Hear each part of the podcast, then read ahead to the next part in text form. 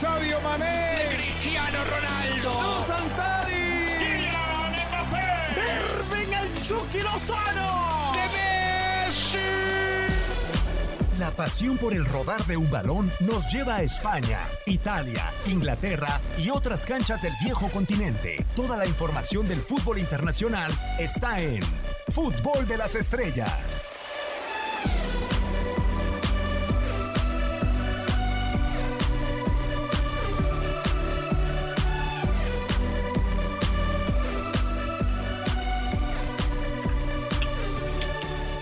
¿Qué tal? ¿Cómo están? Con el eh, placer de saludarlos en una nueva emisión del podcast de Fútbol de las Estrellas, sin importar, ya lo saben, el día, el lugar, la hora, a pesar de que estemos en fecha FIFA, que se hable poco a nivel de clubes, siempre habla tema, habrá las posibilidades de platicar de lo que van dejando las diferentes instituciones en el mundo del fútbol internacional. Un servidor, Diego Peña, con el eh, placer de saludarlos y me complace presentar a quien ya nos ha acompañado de manera recurrente y que es muy grato saludarlo. Primero que nada, Francisco Javier González. De nuevo, Francisco, para platicar de diferentes temas. No hablaremos de, selecciones, cierto que la Eurocopa está cerca de completar esos 24 cupos, pero los eh, clubes nos siguen dejando muchas cosas de qué platicar. ¿Cómo estás, Francisco? Con el gusto de saludarte, Diego. Feliz de, de estar con ustedes una vez más. eh, honradísimo con, con, con la oportunidad de saludar a nuestros eh, amigos. De acuerdo, y quien eh, vuelve de nuevo a esta rotación magnífica que tenemos en Fútbol de las Estrellas y parte de los amigos que hemos hecho en este podcast, Hugo Salcedo. Hugo, ¿cómo andas? Con el eh, placer de darte la bienvenida de nueva cuenta. Gracias, Diego. Igualmente te saludo con muchísimo gusto, igual por supuesto a Francisco, a toda la gente que nos escucha. Pues aquí estamos con el ánimo de platicar de esto que tanto nos apasiona y sí, efectivamente, se aproximan compromisos de fecha FIFA, pero desde luego que a nivel de clubes hay muchísima información que va quedando pendiente de las jornadas anteriores, así es que pues con el gusto enorme de poder conversar con ustedes. Y dentro de esos eh, temas que quedan pendientes y que llaman la atención y que no es por un partido, que no es por un resultado, Francisco, es eh, el Real Madrid. Difícil que a lo largo de la historia del Real Madrid se hable de su defensa, ¿no? A mí me tocó sufrir de niño a Iván Elguera y digo sufrir porque no era lo, lo solvente como central precisamente la etapa final de Fernando Hierro, pero la temporada pasada Zinedine Zidane nos demostró que si la saga estaba en perfectas condiciones y si protegía su arco tenía posibilidades de pelear por un título. La, la, imagen que nos deja en Mestalla fue muy dolorosa, nos puso a pensar mucho y lo que también ha sucedido en Champions, Francisco. Así es, así es, Diego, tienes toda la razón del mundo. Eh, a, ver, el, eh, cuando Cristiano Ronaldo se va del Madrid, me parece que eh, tiene que recurrir a otro argumento, hacer un equipo más sólido, hacer una defensiva más poderosa, porque se le dio un hombre que hacía de 40 goles para arriba por año futbolero. Entonces, me parece que en, en, en, ese momento, cuando Real Madrid consigue ese título con Zidane, apela justamente a una defensiva bastante más organizada contra la historia, que ciertamente hablo los niños recientes, pero en términos generales, yo creo que desde, que el Madrid es el Madrid ha apostado por, por hacer más goles que nadie, aunque de repente se descuide un poquitín atrás eh, y, y de, de, de, repente tuvo que cambiar eh, esa filosofía. Y hoy sí creo que en esta temporada que ha sido de, de muchos desajustes, de ver a la Real Sociedad en primer lugar de la clasificación, de ver a Villarreal hasta allá arriba, de ver cómo batallan Madrid y Barcelona, por supuesto que es un buen punto de análisis. Eh, no, no, no, es que esté mal el, el, el, ataque del Real Madrid, que ha marcado hasta el momento eh, 14 goles, no es la mejor ofensiva, a lo mejor es la, la de la Real que tiene 20. Sin embargo, a nivel defensivo, eh, sí, sí que está sufriendo, sí que está teniendo huecos y, y, sí que entonces vamos a ver para dónde se tiene que inclinar todo esto, hacia un, un Benzema en un rol más estelar, ya que no está Cristiano Ronaldo, ya que no está, y como si no hubiera estado en los últimos tiempos el propio Bale, o se trata otra vez de hacer un juego de más conjunto en donde exista más el equilibrio.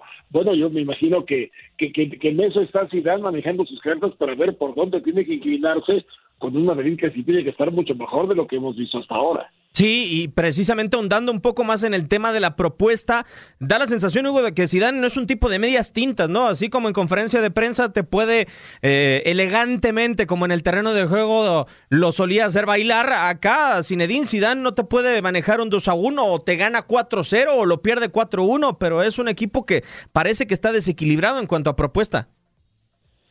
Sí, por lo menos así ha sido al arranque de la campaña y hablamos de la liga y evidentemente también de la Champions. Sin embargo, para un equipo, para cualquiera, pero especialmente para los grandes clubes, las valoraciones son a final de campaña. Ahí es donde sí tenemos que ver a profundidad qué se hizo, qué se dejó de hacer en cuanto a la estructura del plantel y en cuanto a los rendimientos individuales y colectivos. Ahora evidentemente está dejando muchas dudas. Lo que, lo que sucedió apenas el fin de semana, pues naturalmente que llama la atención que en esta actualidad al Real Madrid le hagan cuatro goles, por supuesto que salta a la vista y despierta mucho tipo de, análisis en cuanto a lo que ha sucedido con el cuadro de Real Madrid. Pero también, si ya nos ponemos a puntualizar las circunstancias de este juego en particular frente al Valencia, fueron tres penales y un autogol. Entonces, eso no va a suceder todos los partidos. Fue un accidente. En el balance general tal vez fue justo que perdiera el Real Madrid y con algunas circunstancias ahí de análisis, insisto,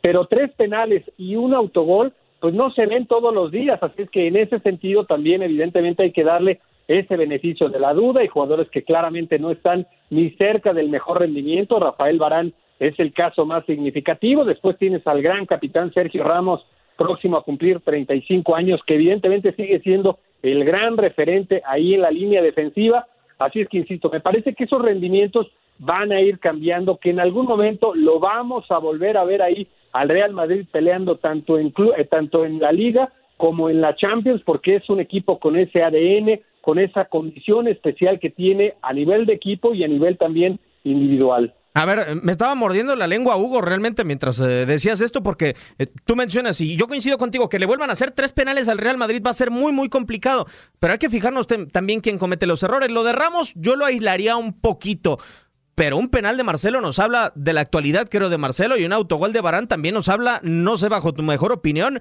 de la actualidad del futbolista francés. Sí, está claro que Barán, y se ha notado incluso cuando le dan esa asignación de ser el referente de la línea defensiva, porque por alguna circunstancia no está Sergio Ramos, se ha visto muy mal. Esa es la realidad y estamos hablando de un defensor de prestigio que fue titular y en algún momento hasta relevante su participación en el Mundial de Rusia 2018. Así es que en el caso de Barán no hay ningún tipo de discusión. Necesita asumir de mucho mejor forma esa etiqueta de jugador referente en la línea defensiva. En el caso de Marcelo, pues naturalmente que la renovación ha llegado. Hoy el titular debería de ser sin duda en esa banda de la izquierda Mendy. Está siendo utilizado cuando al francés le dan descanso y también en algún momento la misma condición. Marcelo necesita recuperar no el nivel que nos ofreció durante tantos y tantos años siendo titular y figura incluso en los títulos conseguidos de Champions, pero sí por lo menos un nivel mucho más acercado al que nos ofreció durante esas campañas, a pesar de la veteranía, Zinedine Zidane ha confiado y va a seguir confiando por lo menos esta temporada en él. Así es que, insisto, los rendimientos necesitan mejorar, me queda eso perfectamente claro, no solamente en defensa, sino en términos generales en algunas otras líneas, pero las valoraciones se hacen a final de la campaña y a final de la campaña yo estoy seguro que estos jugadores y a nivel colectivo el Real Madrid va a quedar bien posicionado. Eso me llama mucho la atención a, esperar al eh, final de la temporada, Francisco, y yo entiendo, a, final de cuentas es el Real Madrid y así como recibe una cantidad de goles muy importantes en estos instantes y podríamos tener un tema diferente, eh, termina ganando un título al final de la campaña con el poderío, con la historia que lo, que lo termina respaldando el cuadro de Zinedine Zidane, pero no sé si haya jugadores de los cuales Zidane tenga plena confianza. Yo realmente cuestiono si Zinedine Zidane todavía mantiene esa confianza en eh, Marcelo con la estadística abrumadora de esos nueve partidos que ha jugado Marcelo y que ninguno los ha podido ganar el Real Madrid, que sin Casemiro le cuesta un mundo porque también es parte del aparato defensivo del equipo merengue. Y, a mí me da la sensación de que lo más confiable hoy en defensa para el Real Madrid se llama Sergio Ramos y hasta diría en ataque. Eh, en el arco lo de Tibú Courtois, a pesar de la cantidad de goles recibidos, sigue siendo un portero que en momentos clave, le ha ayudado mucho al cuadro merengue y un tipo que hoy está lesionado como Dani Carvajal. En el resto, hasta el mismo Militao, aunque no juega mucho, lo pondría en cuestionamiento, Francisco. Sí, sí, sí, absolutamente. Y los, los principales nombres que, que manejas, además de Benzema, son, son de corte defensivo, ¿no? Es, es el arquero y el central, Sergio Ramos, de gran espíritu, que, que tampoco es eterno, pero de momento es un, es un jugador que creo que sí puede ayudar a que, que, el Madrid termine por encima de la línea de flotación. ¿En quién no confían eh, Zidane? Bueno, eh, revisando eh, una lesión que parece tener en, el autor izquierdo Benzema, hoy está volteando para ver en la banca a Jovic y a Mariano que entre los dos pues han metido este, muy poquitos goles desde que están en el Real Madrid y posiblemente si no se, se recupera Benzema después de esta interrupción por la fecha FIFA para el partido que es muy importante frente al Villarreal, pues tiene para elegir entre estos dos jugadores que a veces ni de suplentes ni cuando ha tenido que improvisar este, algún delantero preferido optar por ellos pues, pues, pues tenemos que, que, han hecho, mientras Benzema ha marcado 33 tantos, pues entre ellos dos eh, verdaderamente es este mínimo lo que han podido eh, conseguir. Entonces, eh, sí, a fin de cuentas creo que, como dice Hugo, en España le llaman a la liga el torneo de la regularidad. Y, en España, como en el resto de Europa, pues no hay liguilla por el título, ahí es a punto, y es una campaña muy, muy larga, que, que se ha definido en los últimos tiempos o a favor del Barcelona o a favor del Madrid, y en alguna ocasión eh, para el Atlético de Madrid, con muy poca diferencia, con dos, con tres puntos de, distancia entre unos y otros, pese a la crisis que de repente parece azotarlos, pero sin que haya de repente algún club emergente que verdaderamente dé el zarpazo y desquite esos lugares. Entonces, yo creo que sí, que Zidane es, es, un técnico obstinado, es un técnico que si dice, no quiero a Bale, de verdad no quiere a Bale, pero ni en las mejores condiciones posibles, ni ante la peor crisis de plantel que pudiese tener en un momento determinado. Y entonces creo que la gente en la que confía, incluyendo a Marcelo, va a seguir confiando todo el tiempo posible porque es gente que tiene un peso específico y, y convendremos seguramente los tres el Madrid, justamente como otros equipos de Europa, por tener ese peso específico que le dan los jugadores de experiencia, de calidad, de gran trayecto, de batallas ganadas, batallas importantes conquistadas, es lo que los mantiene siempre peleando hasta el final y eso no va a renunciar fácilmente. No, totalmente de acuerdo. Y además porque han sido jugadores que le han dado demasiado al club. Es muy difícil sacarse de encima a un futbolista como Marcelo, con el que has ganado cuatro Champions, e incluso una ingresando al terreno de juego para suplir a Fabio Contrao en contra del Atlético de Madrid. E, es muy complicado dejarlo en el camino a un brasileño que tanto le ha dado al club, pero ahí entra también la responsabilidad de Zinedine Zidane y no sé si a eso se refiere en cada uno de los partidos que termina perdiendo el Real Madrid. Cuando sufre en defensiva, por lo regular escuchamos el discurso del entrenador francés y es toda la responsabilidad de él. Incluso la prensa española le ha llegado a preguntar, Hugo, si no asume de más responsabilidad Zinedine Zidane. Sí, ha sido una constante y lo hemos visto no solamente de esta campaña, sino incluso nos podemos remontar a temporadas anteriores al frente del cuadro de Real Madrid.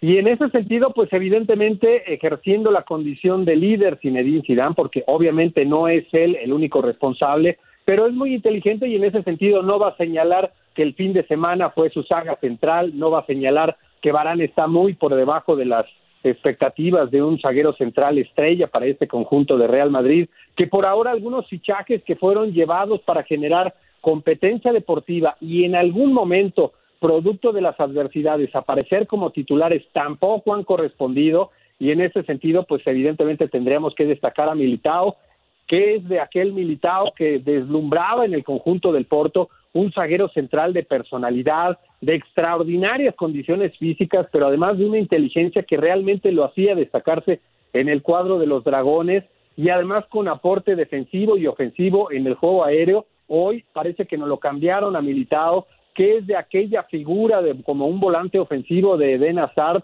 que nos ha dado chispazos en el Real Madrid, pero son solamente esos chispazos. En ese sentido, me parece que han, que han hecho lo necesario para tratar de llevar competencia eh, deportiva al equipo, pero que desafortunadamente muchos de esos jugadores todavía no han terminado por rendir en esa medida. Pero yo insisto, al Real Madrid yo siempre le voy a dar el beneficio de la duda, sobre todo si se trata de Liga de Campeones, porque tiene un ADN especial para ese torneo, se siente muy cómodo y no es casualidad que lo haya ganado 13 veces a lo largo de la historia y que nadie esté siquiera cerca de ese registro ganador histórico, así es que en ese sentido, pues sí hay naturalmente algunos señalamientos que en estas jornadas tenemos que hacer, porque lo que ha ofrecido en Liga de Campeones, pues también despierta muchas dudas. Aquel partido eh, como local jugado frente al Shakhtar Donetsk y después el empate milagroso que terminó eh, rescatando frente al Borussia del Mönchengladbach, pues son dos partidos de muchos cuestionamientos, pero aún a pesar de ello, el Madrid tiene vida y el Madrid yo estoy convencido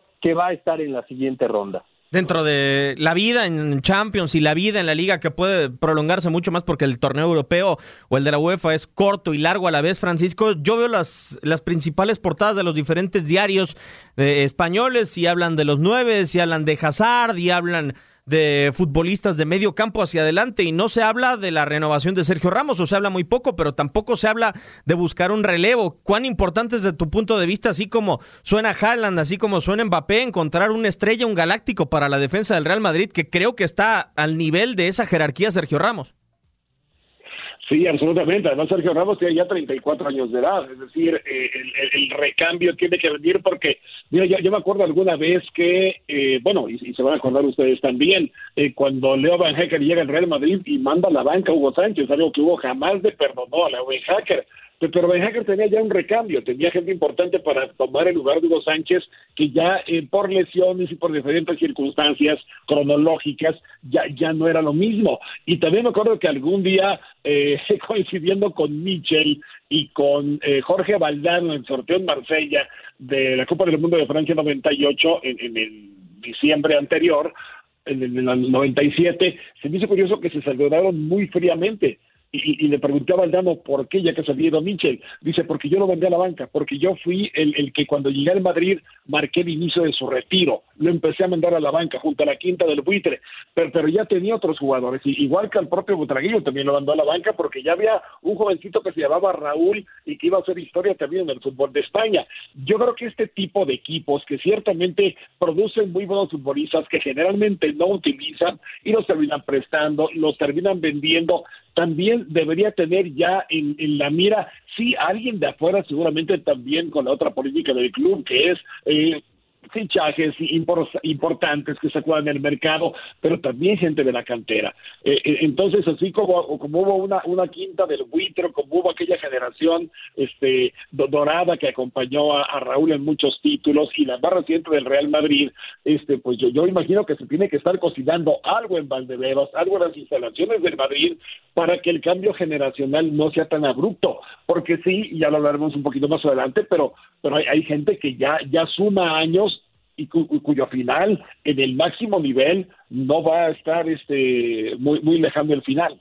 Sí, no, incluso lo, de Sergio Ramos llama mucho la atención y coincido, Francisco, lo platicaremos más adelante. Eh, ¿Debe de cocinarse algo o incluso ya Hugo? Eh, esos platillos se terminaron por desechar, porque recuerdo a uno de los centrales o a dos centrales que se me vienen a la mente. Eh, Nacho ha sido el incondicional, pero solamente ha llegado a ser un comodín en el equipo del Real Madrid y el más reciente, el que más aspiraba para la directiva del Real Madrid, no sé si lo recuerdes a Jesús Vallejo que pasó por Alemania y por diferentes ligas y no lo terminaron por llevar al nivel que esperaría la directiva del Real Madrid. Hay fuera de la institución merengue porque también se han jactado de vender futbolistas en la parte final del equipo como por ejemplo Hakimi, como por ejemplo Reguilón. Ah, hay futbolistas que hoy tenga el alcance de su mano en el mercado de fichajes el Real Madrid con el nivel como para poder suplir a Sergio Ramos en dos años, que es lo que se le ofrece de contrato?